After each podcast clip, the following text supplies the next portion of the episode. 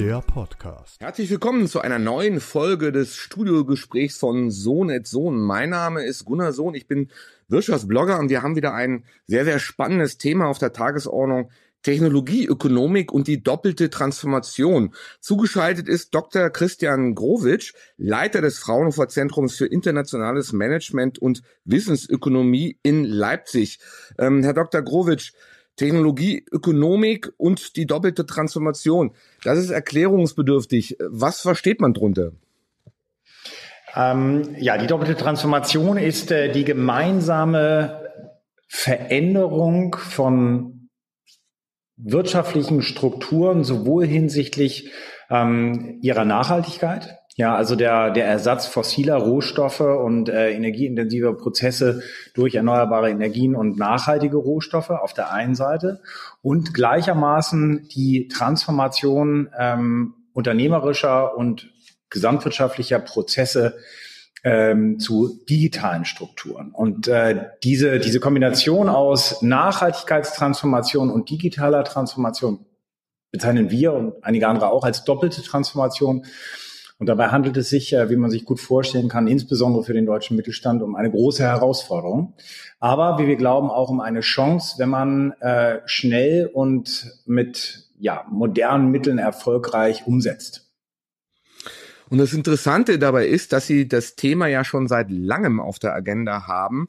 Und wenn wir uns die Herausforderungen auch vor dem Hintergrund des Ukraine-Krieges anschauen und äh, den Herausforderungen, die wir gesehen haben bei der Corona-Pandemie, ähm, Angriff auf die Lieferketten, Schwierigkeiten an den Containerhäfen und natürlich jetzt die aktuellen Probleme, die wir haben mit der Getreideversorgung, Energieversorgung, merken wir, wie brüchig diese gesamten Themen sind und wie stark jetzt in den nächsten Jahren an diesen Themen gearbeitet werden muss.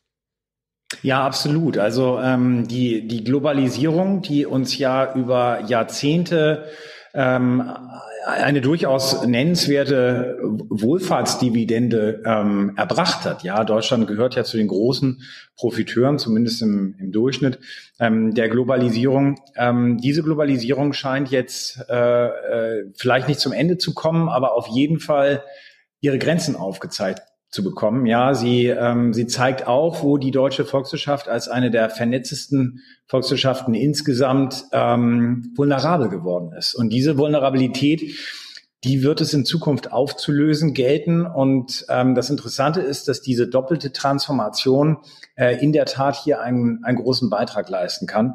Ähm, die nachhaltigen Wertschöpfungsstrukturen, die ich bereits angesprochen hatte, ähm, sind welche, die äh, auf den Import fossiler Rohstoffe eben weitgehend verzichten müssen. Ähm, äh, dann aber eben sich davon auch unabhängig machen. Äh, und Digitalisierung wird dabei äh, sicherlich helfen, das auch effizient zu tun. Nun äh, haben ja viele politischen Entscheider so, sag mal, äh, ein schlechtes Gewissen, weil sie sagen, na ja, also die ähm, Kubicki hat das jetzt im Interview gesagt, also 50 Jahre seiner politischen Arbeit sind halt durch die Entscheidungen von Putin und der Invasion in der Ukraine über den Haufen geworfen worden. Ich selbst habe auch einen Beitrag geschrieben, dass äh, ich ja auch äh, eher, sag mal, ein Befürworter von Nord Stream war, ähm, weil ich halt äh, seit den 80er Jahren gesehen habe, wie relevant beispielsweise auch der Gassektor ist für die für die deutsche Industrie. Ähm, was müssen wir denn jetzt neu buchstabieren ähm, mit der Ukraine-Krise vor allen Dingen, aber auch mit Corona? Ja, also das ist, also ich, ich, ich möchte mich da auch nicht, ähm, auch nicht ausschließen. Also ich bin äh, natürlich genauso entsetzt über, über diese äh, jüngeren Entwicklungen, also neben dem unmenschlichen Leid, was, was den Menschen in, in äh, der Ukraine widerfährt, ähm, äh, handelt es sich eben hier, der Kanzler hat es ja gesagt, um, um eine Zeitenwende auch in ökonomischer Dimension. Und ähm, also auch, auch ich habe äh, als ökonomischer Perspektive ähm, durchaus einen Wert in Nord Stream 2 gesehen. Ähm, äh, vor allen Dingen habe ich gedacht, dass bei rationalen, also sagen wir mal ökonomisch rationalen Entscheidungsträgern ähm, eine gemeinsame Abhängigkeit ähm, äh, an sich zu einer Verbesserung, ja, der auch oder zu einer Stabilisierung der Handelsbeziehungen und damit vielleicht auch einer Stabilisierung der der politischen Beziehungen führen kann. Äh, offensichtlich war das falsch. Ja, und ähm, äh, jetzt geht es für uns alle, für, für Europa, ähm, insbesondere für Osteuropa muss man sagen, aber eben auch für die Bundesrepublik und natürlich auch ähm, unsere westlichen und südlichen Nachbarn darum, ähm, sich von diesen bisherigen Lieferstrukturen unabhängiger zu machen. Wir hatten das sowieso vor, ich hatte es ja angedeutet, ja, es ist Teil einer, einer ähm, Nachhaltigkeitsstrategie, die uns von ähm, fossilen Rohstoffen ohnehin unabhängiger machen muss. Ähm, aber das Ganze wird jetzt deutlich beschleunigt. Ja, wir brauchen, wir brauchen mehr und noch schneller, als uns die Klimakrise sozusagen uns herausgefordert hat, jetzt ähm, äh, in dieser politischen Krise ähm, äh, nachhaltige Rohstoffversorgung, um eben die industriellen Strukturen in ähm, Deutschland und Mitteleuropa aufrechterhalten zu können, ähm, die uns wiederum natürlich auch ähm, äh, Möglichkeiten später für den Wiederaufbau der Ukraine liefern. Ja, also auch das wird ja eine große dann ökonomische Herausforderung sein ähm, um diesen Menschen da auch zu helfen. Man merkt, die Dinge hängen alle miteinander zusammen. Ähm, äh, und man merkt auch, dass ähm, ja, über, über Jahrzehnte aufgebaute ähm, äh, politisch oder politökonomische Paradigmen offensichtlich über den Haufen geworfen werden. Für meine originäre Disziplin, die, die Ökonomik, die Volkswirtschaftslehre, ähm, äh, geht es sogar noch einen Schritt weiter. Ähm, wir werden in Zukunft diskutieren müssen, ob wir mit unserem klassischen Effizienzparadigma, ja, ähm, der das, das ja dazu geführt hat, dass wir diese schon angesprochene äh, Wohlfahrtsdividende aus der Globalisierung gezogen haben, ähm, äh, ob, ob und wie wir damit weiter können oder ob es eine Anpassung braucht. Und wie kann die Anpassung ausschauen und vor allen Dingen, wie können die mittelständischen Unternehmen das bewältigen? Denn es sind ja so, äh, so einige Schocks, die jetzt einmal ähm, auf die Unternehmen niedergehen. Ähm, die Corona-Pandemie hat ja schon viele Einschränkungen gezeigt. Ähm, jetzt kommen natürlich die Ungewissheiten durch eine Kriegssituation, ähm, Rohstoffknappheit, die man seit ja, Jahrzehnten nicht erlebt hat, den Inflationsschub, den wir jetzt ja. erleben, ähm, der, der natürlich auch äh, vieles äh, verändert und äh, ne, ein hohes Potenzial an, an äh, Unsicherheit äh, bei den Entscheidern natürlich auch äh, hervorruft. Welch, was muss jetzt die Technologieökonomik leisten? Ja, die, die Technologieökonomik, ich habe sie noch nicht erläutert, äh, hol das gerne nach. Ähm, beschäftigt sich ja, ähm, wie der Name schon sagt, mit der wissenschaftlichen Auseinandersetzung von technoökonomischen Zusammenhängen. Ja, also auf einer volkswirtschaftlichen Ebene ähm, äh, die die Befassung wie Technologien volkswirtschaftlich wirken.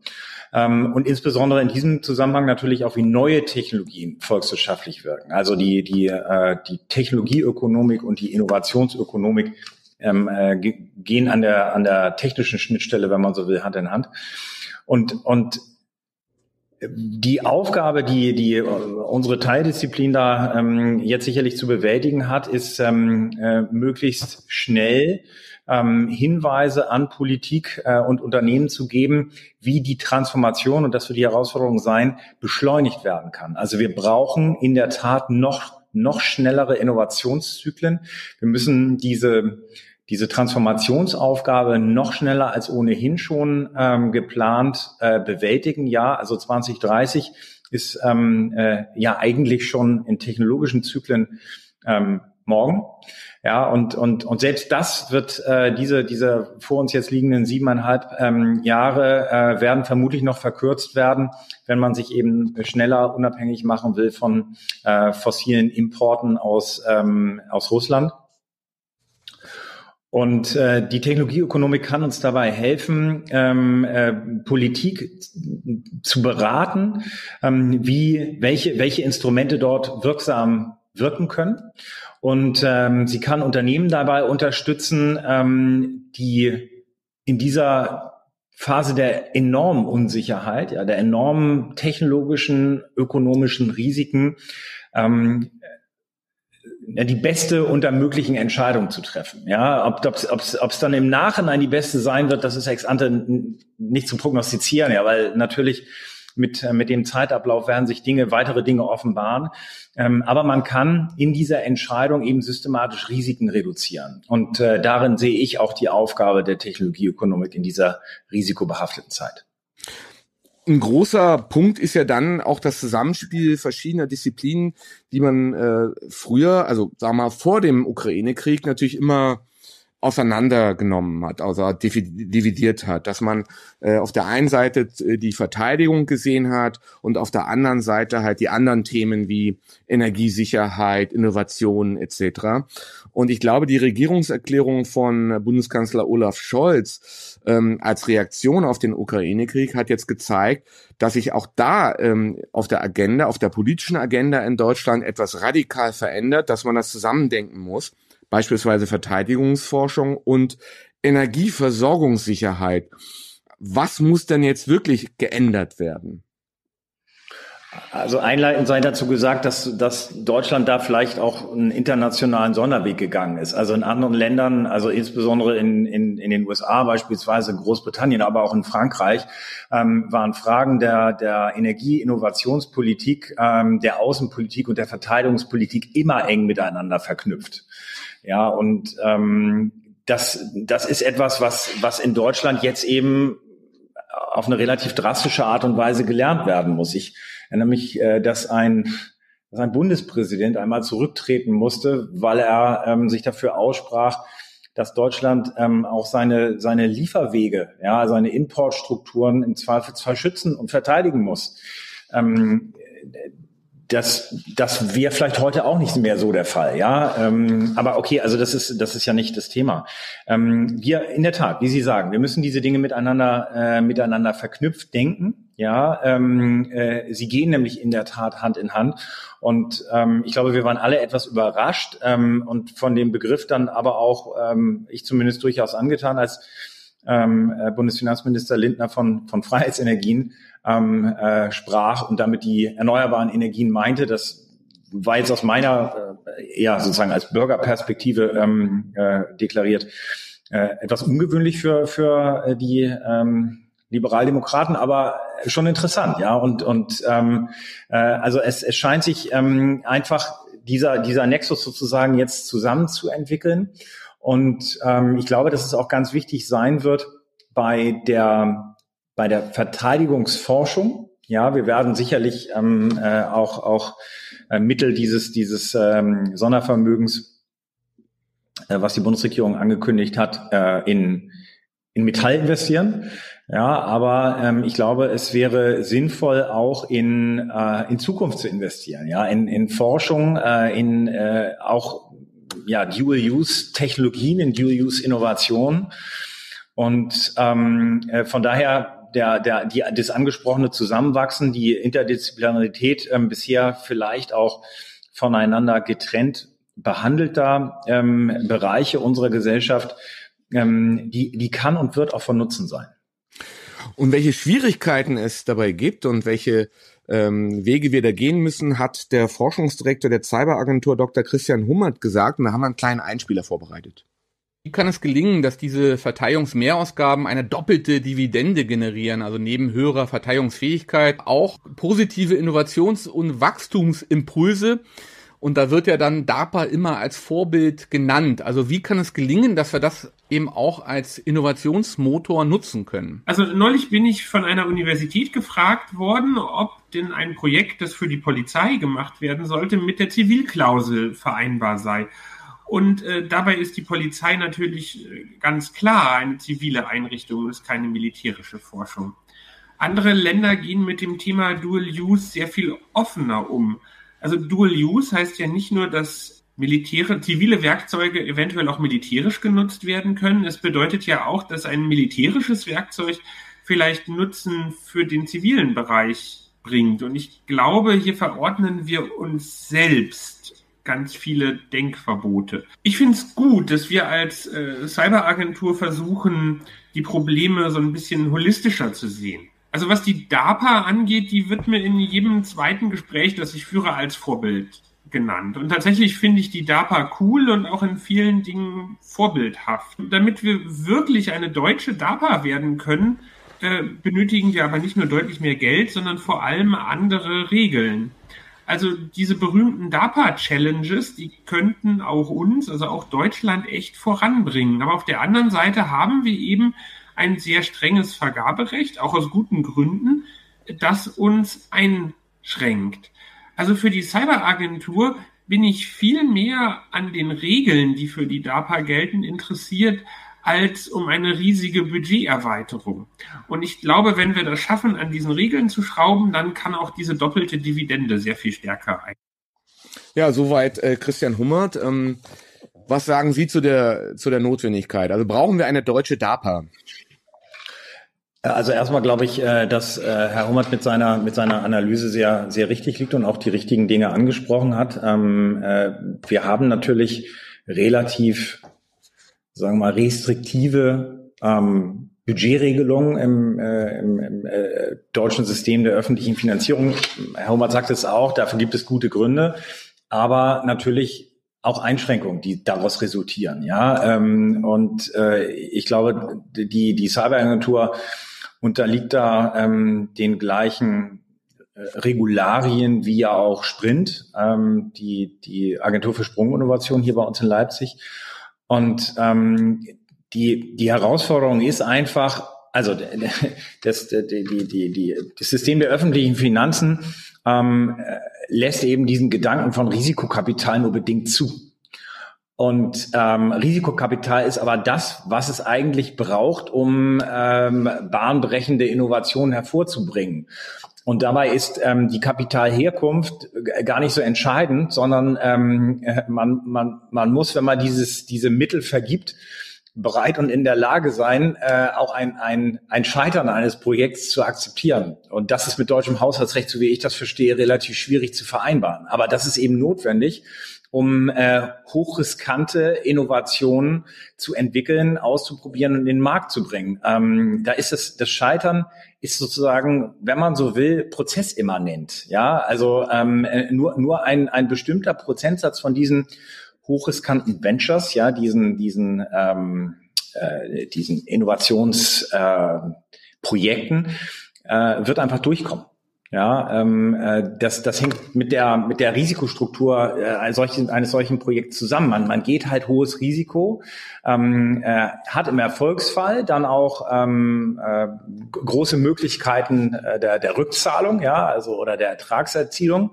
Ähm, äh, und das, das, das reicht ja auch, wenn das sozusagen intellektuell geschieht, ja, also wenn man wirklich äh, bahnbrechende Neuerungen damit erzielt, ähm, noch auch vorkommerziell. Äh, aber äh, ja, man kann auch scheitern. Und ähm, da brauchen wir, glaube ich, eine neue eine neue Kultur, wenn man so will, der Forschungsförderung. Ich habe äh, Raphael ähm, Laguna de la Vera immer so verstanden, dass das auch so sein Petitum ist.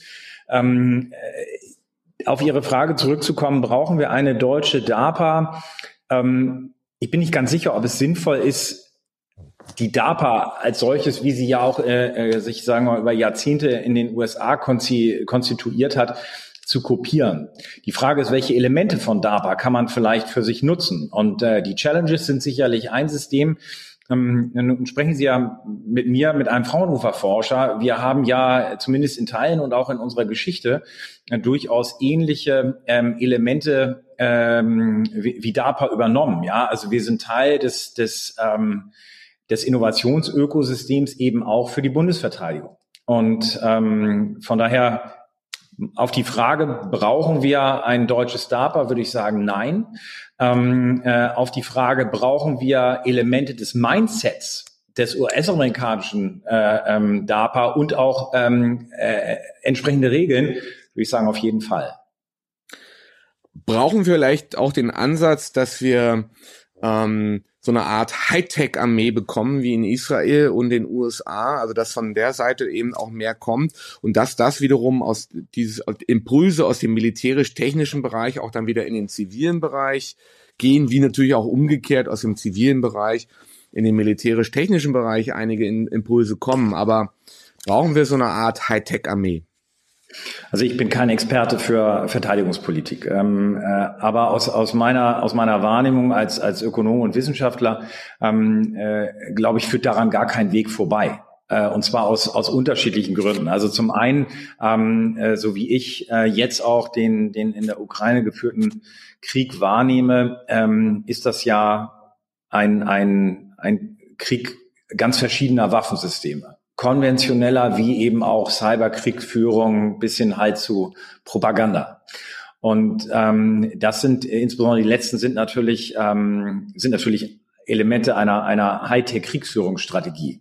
Und ähm, dagegen muss man sich muss man sich verteidigen können. Und diese Verteidigung wird ähm, sicherlich nur gelingen, wenn man entsprechende ähm, Hightech-Kompetenzen auch aufbaut. Und ähm, ja, die, die, äh, die Wehrhaftigkeit der Ukrainer, ähm, äh, glaube ich, hängt auch, oder die Möglichkeit sozusagen, sich, sich äh, bisher doch sehr stark und vielleicht auch unerwartet gegen über ähm, dem russischen Aggressor da zur Wehr setzen zu können, hängt eben auch damit zusammen, dass man gewisse technologische Ausstattung hat, dass man ähm, auch die, die Unterstützung sozusagen auch der, der Technologie des Westens hat. Und äh, ja, dass sich ein, ein Land wie Israel ähm, äh, so, so lange in einem ja doch sehr herausfordernden politischen Umfeld behaupten kann, eben auch militärisch, hängt natürlich auch damit zusammen, dass der, der äh, technologische Fort Vorsprung äh, von Israel eben, eben groß ist. Und ähm, in der Tat glaube ich, dass, dass Israel in, in einigen Dimensionen da durchaus als als Vorbild auch für die Bundesrepublik taugen kann. Ähm, äh, das, das hängt einerseits damit zusammen, dass, dass Israel ähm, äh, auch nur natürlich bedingt ähm, Soldaten einsetzen kann. Ja, weil das, das Land einfach äh, im Vergleich sozusagen zu den, zu den äh, bevölkerungsreichen äh, Ländern drumherum oder wer, wer auch immer Israel bedrohen mag, ohne dass ich das jetzt im Detail ausführen kann und möchte, ähm, die, diese, die Möglichkeiten, sich sozusagen rein mit Soldaten und Soldatenanzahlen zu verteidigen, ist eben für Israel nicht gegeben. Das heißt, man muss auf ähm, andere Formen der Verteidigungsstrategie setzen. Und ich glaube, da gibt es eine gewisse Analogie zur Bundesrepublik. Nicht, dass wir vielleicht diese, diese Soldaten ähm, nicht, nicht rekrutieren könnten. In Deutschland als 82 Millionen Einwohnervolk haben wir da andere Möglichkeiten, aber ich glaube, wir möchten es nicht. Äh, so nehme ich zumindest ähm, die, äh, die Diskussion über Wehrpflicht und, und auch ähm, Stärke sozusagen der Bundeswehr der letzten Jahre wahr. Das mag sich jetzt nochmal verändern, aber ähm, äh, dass wir ein, ein, ein stehendes Heer in der Größe von unseren europäischen Nachbarstaaten wie Frankreich und, und Großbritannien, aber auch vor allen Dingen den USA oder so haben, das, das kann ich mir nicht vorstellen. Und, äh, und das bedeutet, dass wenn man, wenn man verteidigungsfähig sein will, dann muss man sicherlich auch ähm, äh, auf diese äh, innovativen, auf diese Hightech-Verteidigungsstrategien setzen. Und äh, ich glaube, dass wir dafür ganz gute Voraussetzungen in Deutschland haben. Und äh, der von Herrn Hummert angesprochene ähm, äh, Aspekt der doppelten Dividende einer solchen äh, Politik, finde ich, äh, rechtfertigt dann auch ähm, noch mehr als vielleicht ansonsten äh, die entsprechenden Ausgaben dafür. Denn äh, auch da ist Israel ein gutes Beispiel. Ähm, äh, dieses kleine Land ist nicht nur verteidigungsfähig, sondern hat eben auch ein, ein hohes Maß an Innovationskraft. Eben auch, weil dort ähm, ein, ein, äh, zivil, industriell, militärisch Hightech-Sektor entstanden ist, der ähm, weltweit äh, vorbildhaft ist und, und ähm, der eben in Ansätzen vielleicht auch ähm, in Deutschland ja, zumindest ähm, die, die Vorteile, die, die sich dort für Israel ergeben haben, die können wir vielleicht versuchen hier auch umzusetzen. Nun haben wir ja auch festgestellt, dass sich ähm, die Herausforderungen im Zeitstrang natürlich auch deutlich ähm, verändert haben, dass wir gar nicht mehr so viel Zeit haben, ähm, um beispielsweise Freiheitsenergien zu aktivieren, also stärker auf regenerative Energie zu setzen, wegzugehen bei fossilen Energie, Energien. Man hat das ja, sag mal, beim, bei den ähm, Reisen jetzt von Habeck gesehen, beispielsweise nach Katar, dass wir natürlich dann nach immer Überbrückungsgeschichten benötigen und äh, dass wir aber Ding, dass wir auch nicht mehr so viel Zeit haben, äh, auf äh, Dinge umzustellen. So, wir haben uns das vielleicht auch anders vorgestellt. Aber wo sehen Sie, sag mal, äh, dann die Rolle der Technologieökonomik äh, äh, und der doppelten Transformation? Also was ist jetzt dringend zu lösen in den nächsten Jahren? Wir müssen ähm, die Ressourcenverfügbarkeit für die europäischen Volkswirtschaften, für die europäische Industrie sicherstellen. Und diese Herausforderung ist in den letzten Monaten, muss man sagen, dramatisch gestiegen und zwar auch auf eine Art und Weise, die, die ja ähm, äh, unerwartbar war.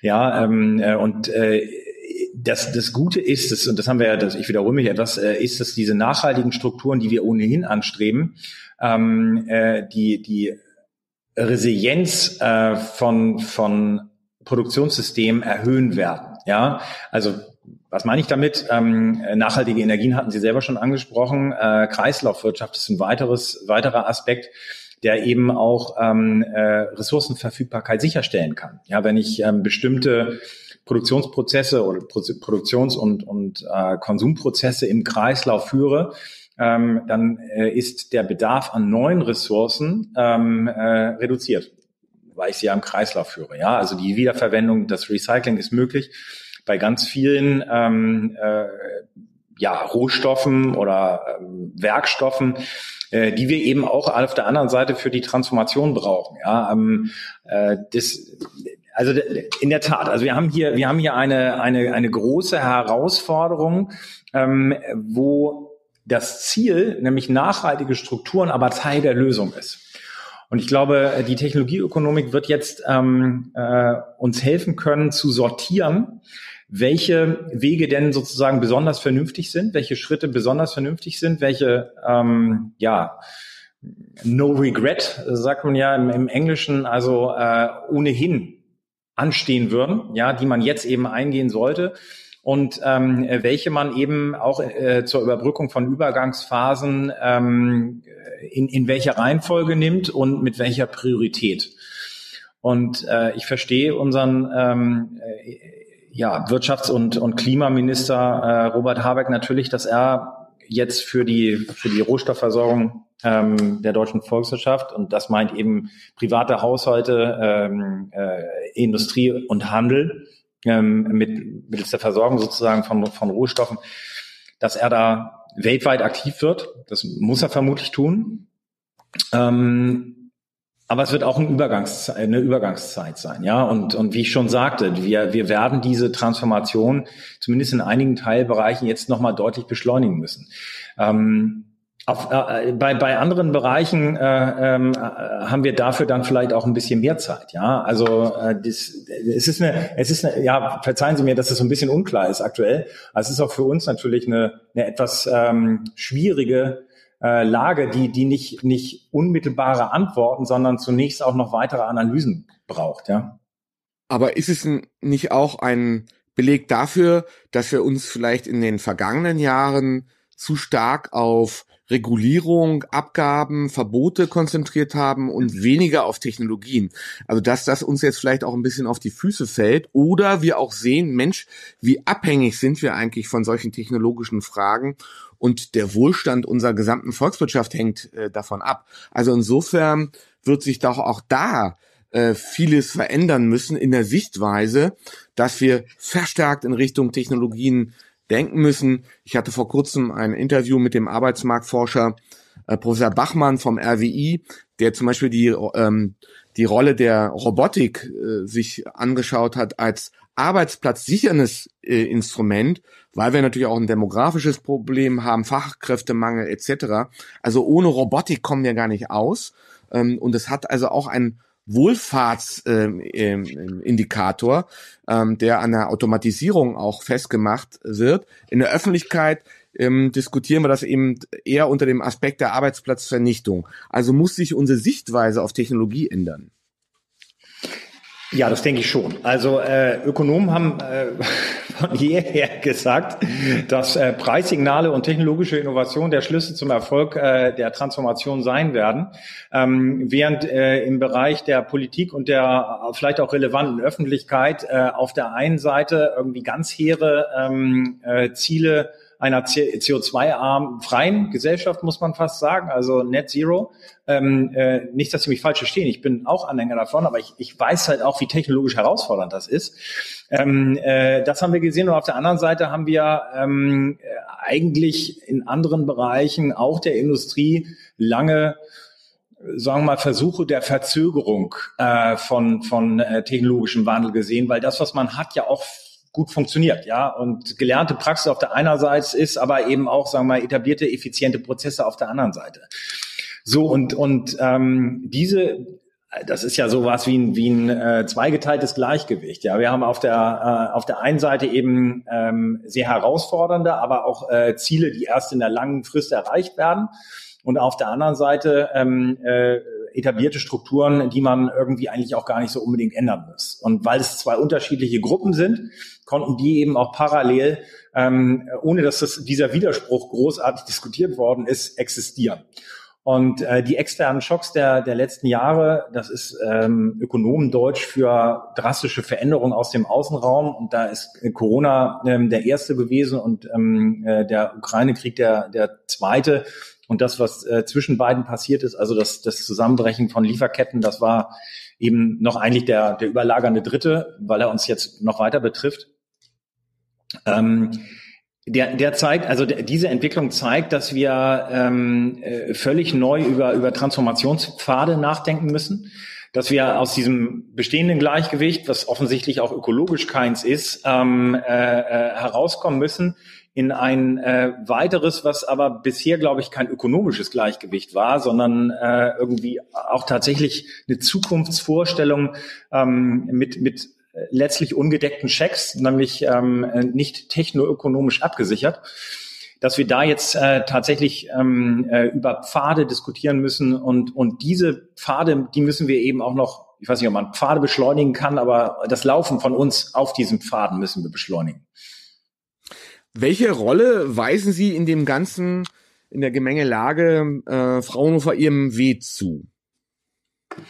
Wir sind als eines der wenigen nicht technischen Institute bei Fraunhofer ähm, äh, nicht diejenigen, die eigene Technologien entwickeln. Ähm, wir können aber mit unserer Expertise ähm, in Technologievorausschau, in ähm, äh, Technologiestrategieentwicklung, in Technologiebewertung ähm, äh, und in Technologiepriorisierung, wenn man so will, genauso wie in der ähm, Entwicklung dafür geeigneter Geschäftsmodelle Unternehmen und auch Politik unterstützen, ähm, robuste Transformationspfade zu wählen und ähm, die bestmöglichen Entscheidungen unter Unsicherheit zu treffen. Und für mich als, als ja, liberalen Anhänger der sozialen Marktwirtschaft ist es, ist es da auch immer wichtig zu sehen, dass die viele der Entscheidungen, die jetzt getroffen werden, ähm, dass die unternehmerisch getroffen werden müssen. Ja, das sind keine Entscheidungen, die alleine der Staat treffen kann. Natürlich kann er bestimmte Dinge festlegen, vielleicht muss er das auch. Ähm, äh, aber ähm, äh, die Investitionsentscheidungen, die notwendig sind, um diese Transformation wirklich auch zum Erfolg zu bringen, die werden von Unternehmerinnen und Unternehmern, ja, oder sagen wir mal von Unternehmen getroffen. Und ähm, äh, diese, diese Unternehmen, äh, die haben einfach unheimlich mit diesem, mit dieser, mit dieser enormen Unsicherheit. Ja, also wir sprachen ja schon vorher von der FUCA World, ja, also der Volatilität, der, der, ähm, der, der Unsicherheit und äh, der, der Ambiguität, die äh, Unternehmen heute zu schaffen macht. Ähm, äh, und die ist eben noch viel größer geworden. Und äh, da können wir ja Leitlinien bessere Entscheidungen, weniger risikobehaftete Entscheidungen identifizieren und ähm, damit eben hoffentlich äh, auch tatsächlich die, die ähm, Investitionsentscheidungen, die ja jetzt noch dringender sind als vorher, ähm, unterstützen. Insofern äh, glaube ich, die richtigen Akzente, die Sie setzen, von äh, Technologieökonomik als doppelte Transformation auch zu bezeichnen und die zwei Felder auch äh, zu adressieren, Dekarbonisierung, Klimaschutz und äh, Digitalisierung. Inso, äh, insofern glaube ich auch die richtigen äh, Dinge, die wir jetzt angehen müssen, auch die Bundesregierung äh, in den nächsten Jahren. Und da wünsche ich Ihnen viel Erfolg äh, für Ihre Arbeit, auch als Think Tank. Und vielleicht ruft ja dann auch nach dem Interview direkt Olaf Scholz oder der Minister Lindner an und Sie müssen dann entsprechend ein Szenario entwickeln, äh, wie sich die Bundesregierung dann neu positionieren, positionieren muss. Insofern viel Erfolg für Ihre Arbeit. Vielen Dank, Herr Sohn. Der Podcast.